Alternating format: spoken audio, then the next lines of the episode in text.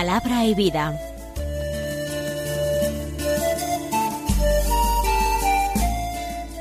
Con el padre Manuel Horta, desde Sevilla.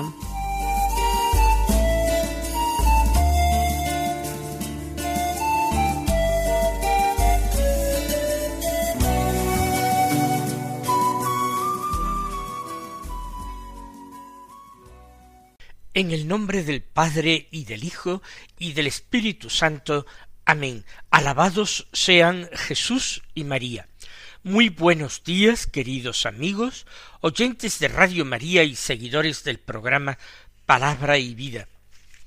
Hoy es domingo, el cuarto domingo del tiempo ordinario. Este domingo es, es 29 de enero. Y el darnos cuenta de que estamos ya prácticamente a finales de mes, del primer mes del año, nos hace tomar conciencia de la fugacidad del tiempo. El tiempo se nos escapa de entre las manos. Es algo que no podemos retener. El tiempo pasa, o mejor dicho, nosotros pasamos con el tiempo. Vamos a renovar nuestros deseos de entregarle al Señor más plenamente, más sinceramente, el tiempo que Él nos conceda todavía en nuestra vida. Vamos a renovar nuestros deseos de ser santos. Vamos a proponer, con ayuda de la gracia, esa conversión a la santidad que el Señor espera de nosotros. Para ello nosotros vamos a meditar como cada día la palabra de Dios. Tomamos esa palabra que se nos proclama en la liturgia de la misa del día. Aunque en el día a día en las misas de los días feriados estamos escuchando el Evangelio de San Marcos, los domingos tienen un ritmo diferente de lecturas y en este ciclo A de lecturas eh, escuchamos principalmente al evangelista San Mateo.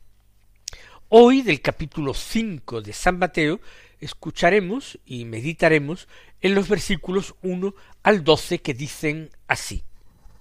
En aquel tiempo, al ver Jesús el gentío, subió al monte, se sentó y se acercaron sus discípulos, y abriendo su boca les enseñaba diciendo Bienaventurados los pobres en el espíritu, porque de ellos es el reino de los cielos. Bienaventurados los mansos, porque ellos heredarán la tierra.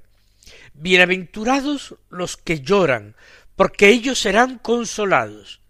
Bienaventurados los que tienen hambre y sed de la justicia, porque ellos quedarán saciados. Bienaventurados los misericordiosos, porque ellos alcanzarán misericordia.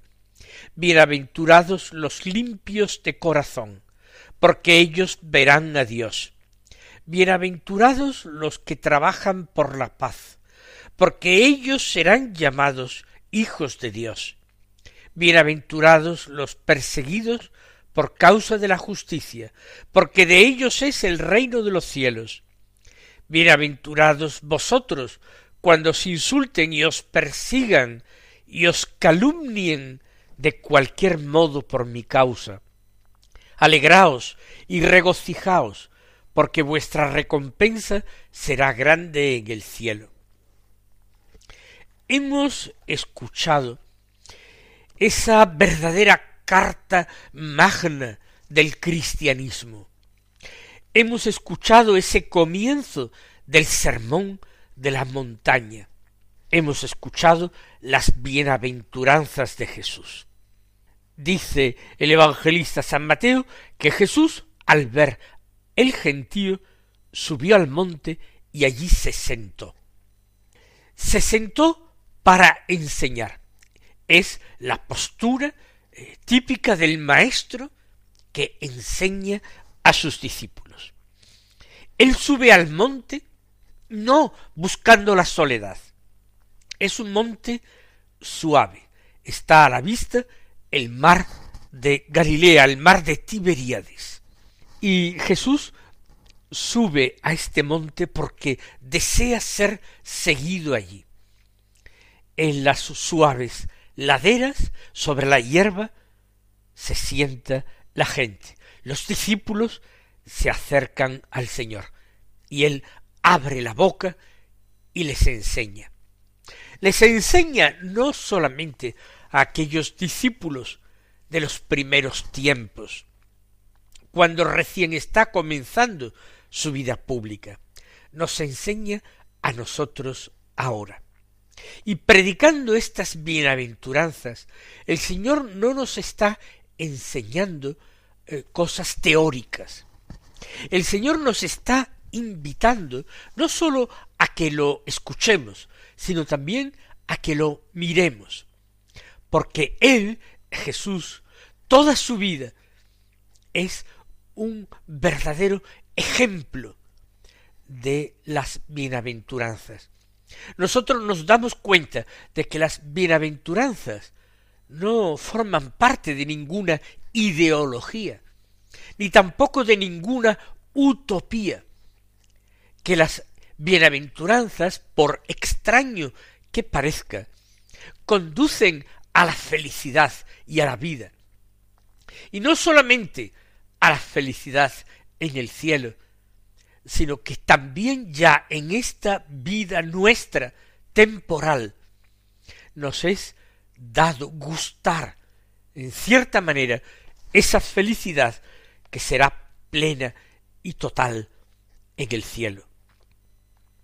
La primera bienaventuranza es la más importante quizás, porque las resume a todas ellas. Bienaventurados los pobres en el espíritu, porque de ellos es el reino de los cielos. ¿Y quiénes son los que son pobres en el espíritu? Pues quienes consideran que no tienen otra riqueza más que Jesús, que Jesús es su verdadera riqueza, su auténtico tesoro, su único caudal. Quienes las eh, cosas que las gentes mundanas llaman riquezas, beneficios, tesoros, los consideran muy secundarios, los consideran cosas que no tienen importancia en sí misma porque son incapaces de dar la verdadera felicidad. En cambio, quienes consideran la única riqueza a Cristo Jesús, esos son pobres de espíritu. Y esos alcanzan, no sólo en la otra vida, sino en esta también, la verdadera felicidad. Son bienaventurados. ¿Por qué? Porque pueden estar seguros, ya que así Jesús se lo revela y se los promete con su palabra, que de ellos es el reino de los cielos. De ellos es ya el reino de los cielos. Quien busca a Jesucristo en esta vida, con sincero corazón, con ánimo constante, anteponiendo esta búsqueda a la búsqueda de cualquier otra cosa en esta vida, aunque sea en medio de mil eh, fallos, debilidades, faltas, ingratitudes, negaciones, pecados, a pesar de ello, puede ser ya considerado bienaventurado porque el Señor le ha prometido el reino de los cielos. Los pobres en el espíritu son los que en Él ponen toda la confianza, los que esperan todo de Él, los que estriban en Él toda la posibilidad de alcanzar en un cierto momento la plenitud, la vida. La segunda bienaventuranza es la bienaventuranza de los mansos, y a ellos se les promete que heredarán la tierra. Muchos han pensado a lo largo de la historia que la propiedad de la tierra eh, se debía al ejercicio de la violencia sobre sus semejantes, al empleo de la fuerza para eh, juntar más, para eh, poseer más, pensando que la posesión de más bienes, utilizando los medios que sea, está la felicidad. Los mansos son los que rehusan a emplear la violencia, a ejercer un poder abusivo y tiránico sobre los demás. Mansos son los que actúan con paciencia ante el sufrimiento, ante el mal que reciben de otras personas, y renuncian clara y lúcidamente a la venganza y a devolver mal por mal, y aceptan aquel mal por amor a Jesucristo, sabiendo que de esta manera imitan al Señor. No se quedan en palabras en su seguimiento, sino que ponen en práctica la parte del mensaje de la buena noticia del Evangelio más difícil de poner en práctica, de practicar. Bienaventurados son ellos los mansos, porque heredarán la tierra, porque la poseerán, y poseerán esa tierra de la que es, que es figura de otra tierra, que es también el reino. Y la tercera bienaventuranza en el Evangelio de San Mateo es la de aquellos que lloran. Es decir, todos los que sufren, pero aceptan serenamente su sufrimiento, sabiendo que entra dentro de los planes de Dios, sabiendo que Dios controla y tiene en sus manos el destino y la historia de todos los hombres, y la suya en particular, la de cada uno de nosotros en particular. Y no se sienten escandalizados por el sufrimiento, y no atribuyen a Dios injustamente el sufrimiento que padecen, haciéndolo culpable a Él, que en realidad es la víctima de la injusticia de los hombres. Bienaventurados los que lloran en la paz, desde la fe, con la esperanza, por amor. Bienaventurados los que lloran, porque ellos serán consolados. Y uno se pregunta, ¿no sería mucho mejor no tener que llorar y por tanto no tener necesidad de ser consolados?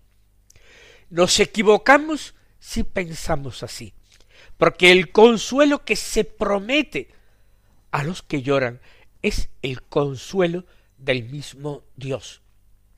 Ese consuelo que se promete también en el último libro de la Sagrada Escritura, en el libro del Apocalipsis, que nos dice que eh, en aquel día, cuando Dios sea todo en todos, Dios mismo enjugará las lágrimas de sus ojos y ya no habrá más llanto, ni luto, ni dolor, porque el primer mundo, nuestro mundo, ha pasado.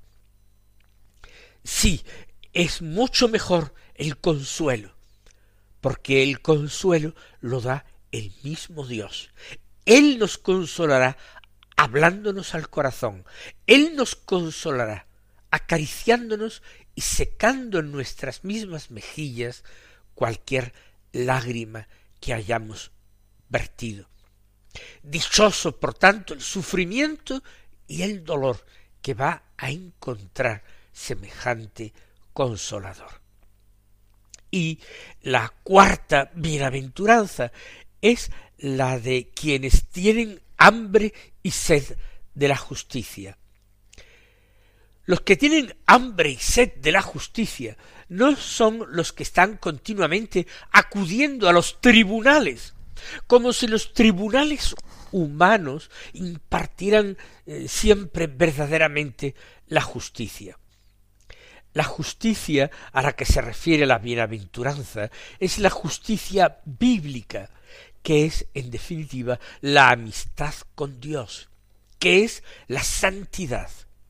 Los que tienen hambre y sed de la justicia, tienen hambre y sed de Dios. Tienen hambre y sed de una estrecha relación, de una gran amistad con Dios. Los que tienen hambre y sed de la justicia son los que añoran la presencia de Dios en nuestro mundo y desean que nuestro mundo reciba ya esa definitiva visita de aquel que vendrá a juzgar a vivos y muertos y a dar el galardón a los justos. Bienaventurados estos, porque este hambre, esta sed, va a ser plenamente saciada, colmada por el mismo Dios. No, si nosotros experimentamos este deseo de Dios, estemos seguros de que Dios no nos ha de defraudar, sino que nos va a saciar cumplidamente. Y la quinta bienaventuranza es la de los misericordiosos, a quienes se promete, porque ellos alcanzarán misericordia. Los misericordiosos son precisamente los que no piden esa justicia humana que muchas veces es un ojo por ojo y diente por diente. Misericordiosos son los que están dispuestos al perdón, a olvidar la ofensa, a eh, replicar o responder a la ofensa haciendo el bien. Quienes responden a las maldiciones recibidas con bendiciones. Misericordiosos son todos aquellos que tienen un corazón pobre y piensan que no se les debe nada y otorgan fácilmente el perdón y la paz a quienes les rodean, aunque quienes les rodean sean malos. Bienaventurados los misericordiosos. ¿Por qué? Jesús, que es el Hijo de Dios vivo y nuestro juez un día, se compromete con promesa. Ellos alcanzarán misericordia.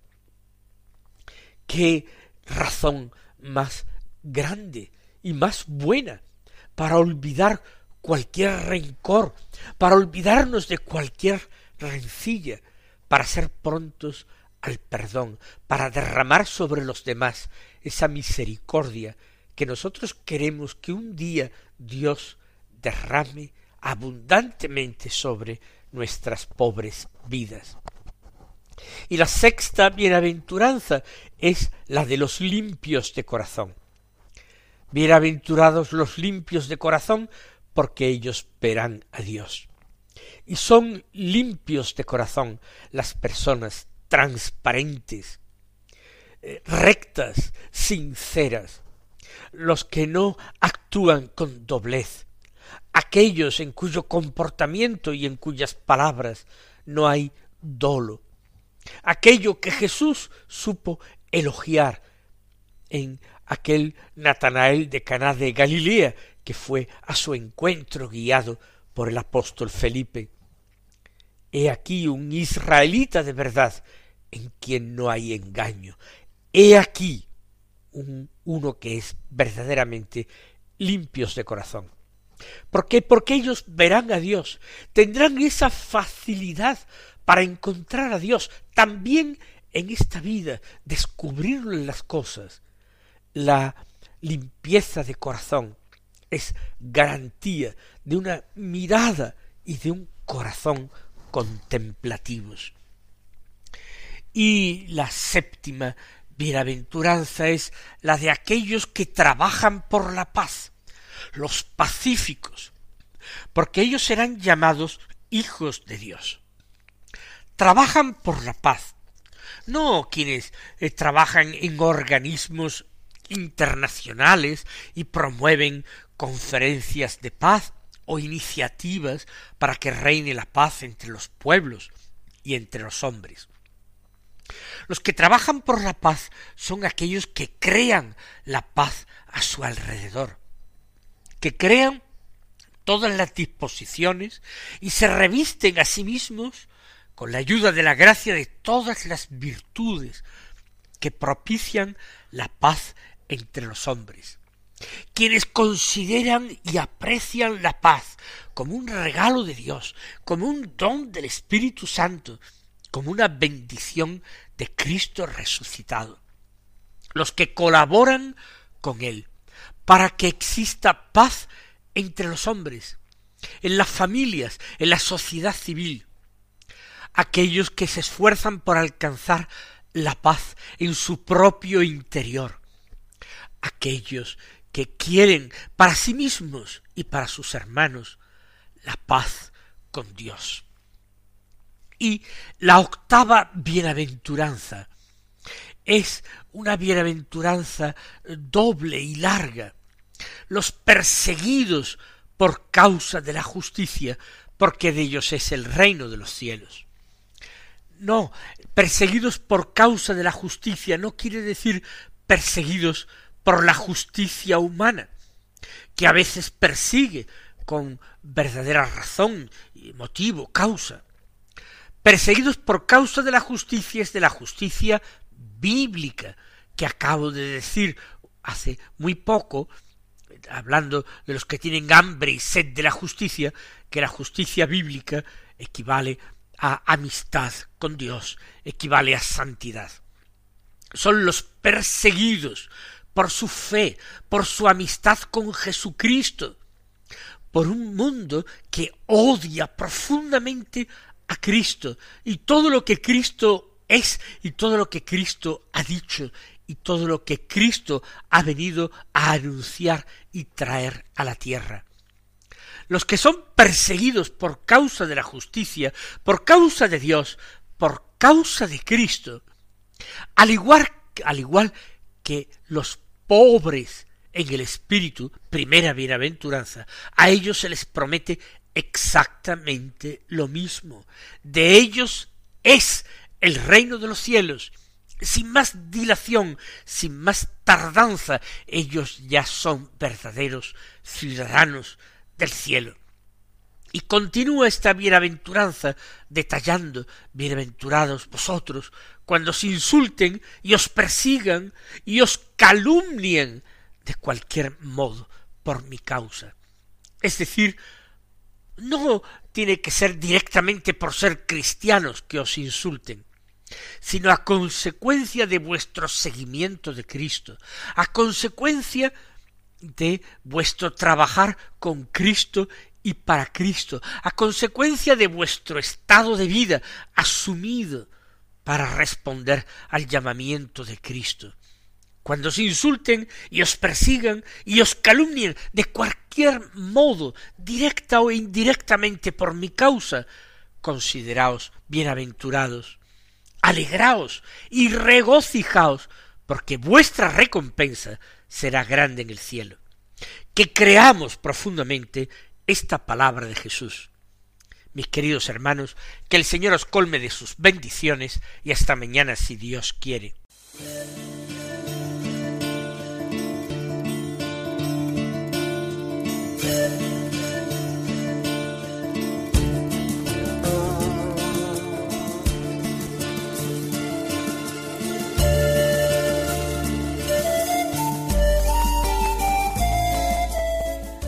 Concluye Palabra y Vida, un programa dirigido desde Sevilla por el Padre Manuel Horta.